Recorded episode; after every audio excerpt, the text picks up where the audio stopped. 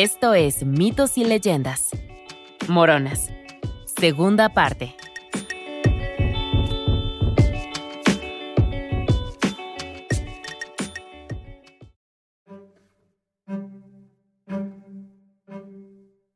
Era de madrugada y Hansel no podía describir la sensación.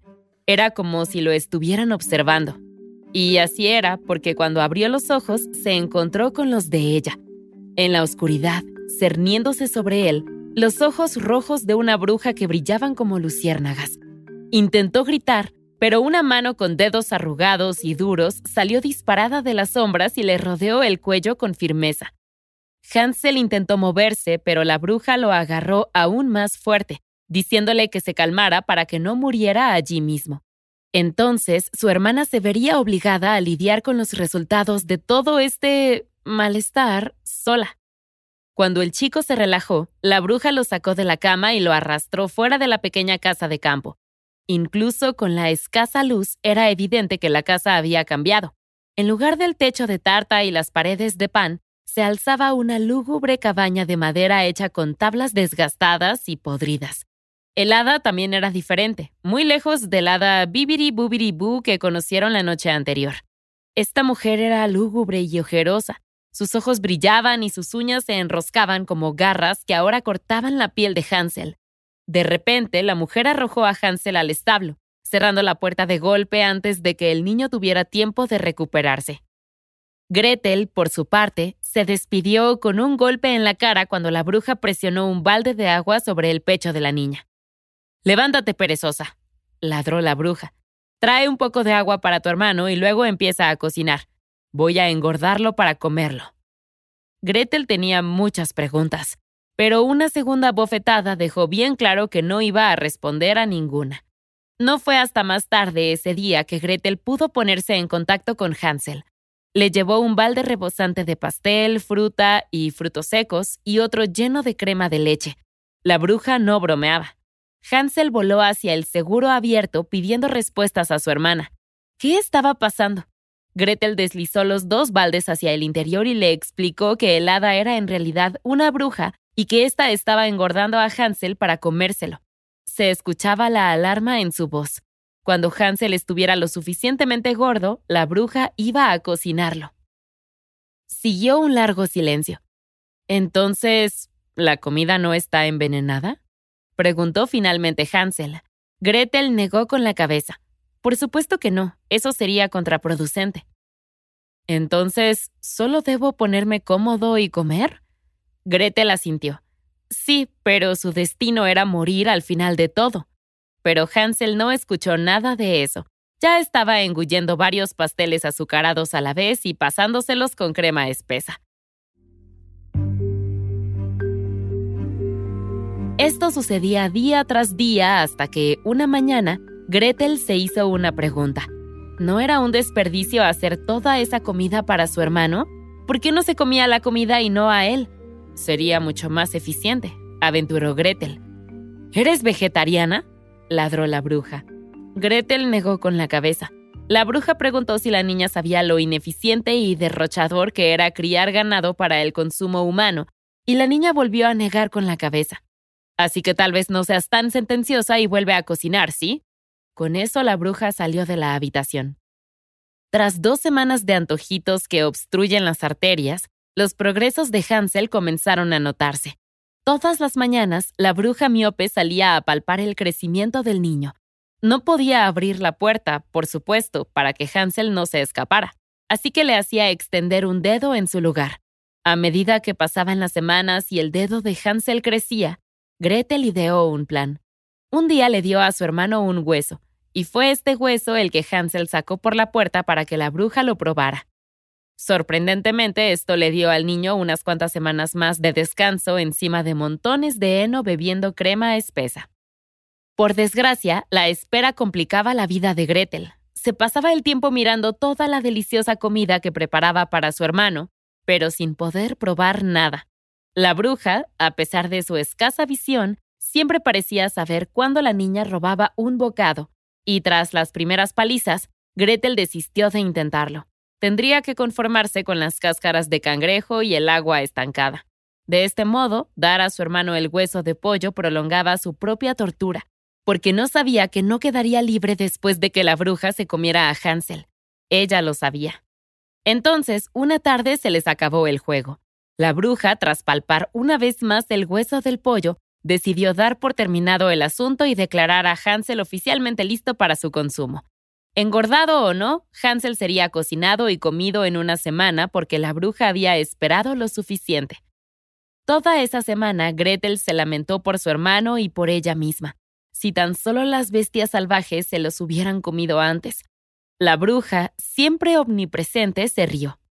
Oye, a veces se gana y se pierde. Excepto ustedes, niños. Ustedes pierden casi siempre. La mañana de la gran comida, Gretel hizo funcionar el fuelle, calentando las llamas del horno. La bruja dijo que primero hornearían. Ella ya había amasado la masa, así que empezarían con el pan. Era un día importante, así que simularían un restaurante de lujo. Para asegurarse de que estaba lo suficientemente caliente, la bruja le dijo a Gretel que se metiera dentro y comprobara la temperatura. Disculpa, ¿qué? Gretel balbuceó. La anciana señaló el horno abierto donde las llamas ya ardían en el interior. ¿El horno? ¿Estaba lo suficientemente caliente? Vamos, entra y compruébalo. La muchacha se tensó y apoyó las manos en las caderas. Ok, oficialmente no sabía lo que la bruja quería que hiciera. De nuevo, la bruja señaló el horno. El termómetro no se inventaría hasta dentro de 250 años, así que meter a los niños a los hornos era, obviamente, la siguiente mejor opción. Oh, pero Gretel nunca había oído hablar de eso. ¿Y cómo se sube a un horno? La bruja parpadeó. ¿Gretel hablaba en serio ahora? Trepa por la puerta abierta. No hace falta ninguna técnica especial ni destreza. Oh, vamos. ¿La puerta? ¿Ese agujero abierto con todo ese aire caliente saliendo de él? Chica, esto era algo básico. Gretel colocó su capa alrededor de sus brazos y la bruja puso una cara rara. ¿Qué estaba haciendo? Oh, bueno, iba a salir al tejado, por supuesto, respondió Gretel. Do, dijiste el agujero con todo el aire caliente saliendo de él, ¿no? Esa es la chimenea, muchacha, dijo la bruja bruscamente. Agitó ambos brazos frenéticamente ante el horno. Esta cosa, justo aquí, gritó. ¿La cosa con la puerta pesada de hierro? La bruja se puso delante y levantó un pie como si fuera a entrar ella misma. ¿Ves? dijo ella. Es lo suficientemente grande como para que incluso yo pudiera subir si quisiera. De repente, el rostro de Gretel se iluminó de comprensión. La demostración de la bruja había sido muy, muy útil. ¡Ay! ¡Adiós! Y con eso Gretel plantó un pie firme en la espalda de la bruja y la empujó. La mujer cayó al fuego justo cuando Gretel cerró la puerta de hierro tras ella. Tuvo que apoyar la espalda en un mueble para mantenerla cerrada, pero al final funcionó. Me gusta pensar que Gretel tenía preparadas algunas frases cursis para este momento, pero en realidad probablemente estaba rezando para que la puerta resistiera los golpes y los gritos de la mujer al otro lado. Finalmente todo el ruido se desvaneció, y por primera vez en más de un mes, Gretel se atrevió a tener esperanza. Corrió hacia el granero y abrió la puerta justo a tiempo para ver a Hansel dando golpecitos con el pie. ¿Dónde está el desayuno? dijo impaciente. Oh, pero espera, ¿la puerta está abierta? ¡La puerta está abierta!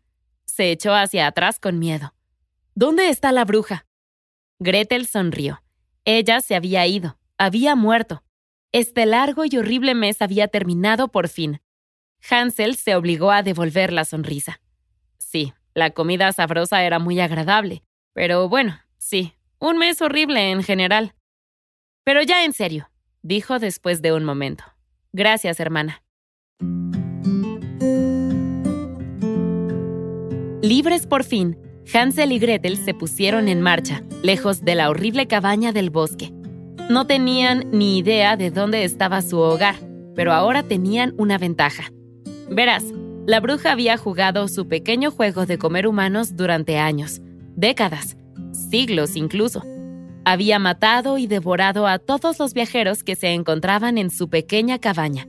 Caballeros, nobles, mercaderes, etc., habían pasado por allí y se habían marchado, y la bruja guardaba lo que dejaban escondido en un rincón. Montones de piedras preciosas, oro y perlas ahora estaban libres para su uso. Mientras los niños apilaban sus bolsillos llenos de tesoros, Hansel se reía. Era genial terminar por el principio, por así decirlo. Antes habían apilado piedras brillantes en sus bolsillos para salvarse, y ahora estaban apilando piedras brillantes en sus bolsillos una vez más con el mismo propósito. Fue algo poético, ¿verdad, Gretel? ¿Gretel? Ah, probablemente todavía estaba enojada por su mes de ser torturada mientras él disfrutaba de un buffet interminable. Él sacaría a relucir esta ingeniosa observación más tarde. Solo que después no era un mejor momento. El problema que tenían antes de la cabaña de la bruja seguiría siendo un problema después. Los niños no tenían ni idea de cómo volver a casa. Ahora tenían menos hambre, lo cual era bueno, pero las provisiones que habían asaltado de los armarios de la bruja solo durarían un tiempo. Entonces, la suerte o la bendición les llevó al lago. Era el mismo lago que conocían bien, ya que habían crecido en los bosques cercanos. Este lago significaba que ahora sabían cómo llegar a casa.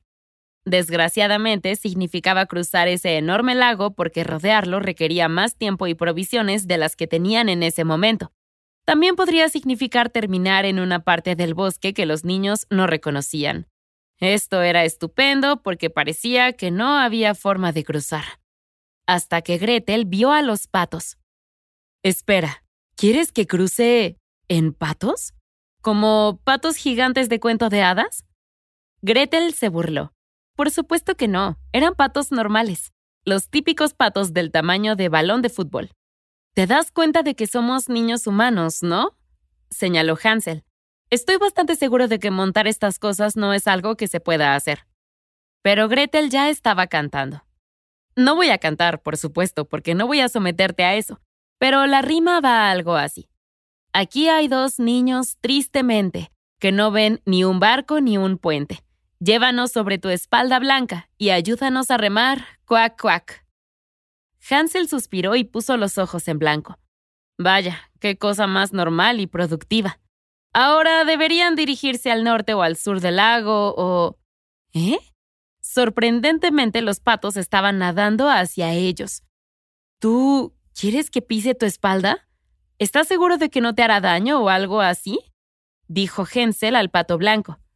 Ese es tuyo. Yo me quedo con este, dijo Gretel en voz baja y se subió al pato flotante. Hansel hizo lo mismo y, de alguna manera, el pájaro del tamaño de un asiento de bicicleta se mantuvo a flote. ¿Eh? ¿Quién lo diría? Gretel respiró profundamente. Bueno, literalmente yo lo dije, solo que ha sido un mes muy largo, ¿ok? Vámonos. Y así fue como Hansel y Gretel lograron cruzar el lago sanos y salvos con un poco de magia que nadie antes sabía que Gretel poseía, porque folclore. Los niños pasaron esa noche en el bosque, que antes había sido aterrador, pero que ahora parecía unas vacaciones comparando con la cabaña de la bruja. Cuando salió el sol, los árboles y los senderos empezaron a resultarles familiares. Se estaban acercando a casa. Siguieron adelante con vigor, ganando terreno hasta que vieron el humo que salía de los árboles. De pronto, entre los arbustos, se encontraba la vieja y humilde cabaña de la familia. Al verla, los dos niños se olvidaron de que sus padres los habían dejado morir dos veces. Es decir, aquella acción que planearon y llevaron a cabo más de una vez. Sin embargo, la cabaña, la vista, el olor, la familiaridad trajo una ráfaga de consuelo y los niños corrieron, abrieron la puerta y se precipitaron a los brazos abiertos de su padre. Su madre no estaba a la vista. En los dos meses que habían estado fuera, habían ocurrido dos cosas. Una, los padres nunca dejaron de pensar en sus hijos. Y dos, la madre sucumbió a la hambruna. El padre estaba ahora demacrado y moribundo. Gretel se acercó a la mesa y empezó a sacudir sus bolsillos llenos de perlas y piedras preciosas. Hansel también sacó un puñado tras otro de riquezas que cayeron al suelo. Sin decir una palabra, Hansel cogió el último puñado y corrió hasta el pueblo para comprar algo, cualquier cosa, para su frágil padre. Un día después, todos estaban en silencio alrededor de un montículo de tierra en el exterior. El padre se estaba recuperando gracias a las riquezas de la bruja. La madre, por muy cruel que pareciera su plan, había tenido razón. Al obligar a los niños a adentrarse en el bosque, había salvado a la familia a la que no volvería a ver.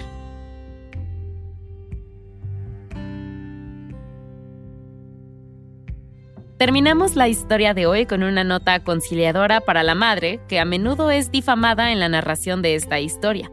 Las versiones posteriores del cuento la cambian por completo y la convierten en una madrastra malvada, en gran medida porque todo el asunto del abandono puede ser demasiado para el público joven, lo que nos hace preguntarnos por qué la bruja malvada y caníbal sí fue incluida, pero de alguna manera la dejaron ahí. La criatura de esta semana es la Punyayama de la India. Si vas caminando por la calle y ves a una anciana con uñas envenenadas levantarse de una funeraria, corre. Ese no es un comportamiento normal. Como muchas criaturas, la Punyayama ama la sangre y estará más que feliz de quitarte la tuya. Incluso si logras llegar a casa, este vampiro brujo no se dará por vencido. Se subirá a tu tejado y desenrollará su hilo mágico. Lo dejará caer por tu chimenea y cuando estés bien dormido, lo deslizará por el suelo y lo enganchará a ti como si fuera una pajilla. ¿Asusta? Sí, nosotros también lo creemos. Las víctimas son casi siempre mujeres que se desmayan después de beber o, ya sabes, se quedan dormidas. Así que no te desmayes borracha o te quedes dormida en tu propia casa. Hay que admitir que eso es difícil de evitar, así que tal vez solo cierra tu chimenea y estarás bien excepto que a veces la puñayama es conocida por poseer cadáveres, como si ver a los muertos vagando por el vecindario no fuera un indicio, cuando la puñayama posee a alguien, nunca lo hace por completo, y por eso sus pies siempre están al revés. Así que no solo tienes un zombie que camina hacia ti, tienes un zombie que cae cada metro y medio porque sus pies están orientados hacia atrás. Genial, simplemente genial. Eso es todo por esta semana. Mitos y Leyendas es un podcast de los creadores de Mitos y Leyendas y Sonoro. Todas las historias y los episodios se basan en la exitosa franquicia de podcast Myths and Legends de Jason y Carissa Weiser. Nuestro tema principal es de la banda Broke for Free y la música de la criatura de la semana es de Steve Combs. Existen enlaces a más música en las notas del podcast. La producción corre a cargo de Alex González, Mitzi Hernández, Esteban Hernández Tamés e Israel Pérez, con el ensamblaje de Ricardo Castañeda para Sonoro Media. Yo soy Vale Estrada y también me hago cargo de la adaptación al español. Muchas gracias por escucharnos y nos encontramos hasta la próxima.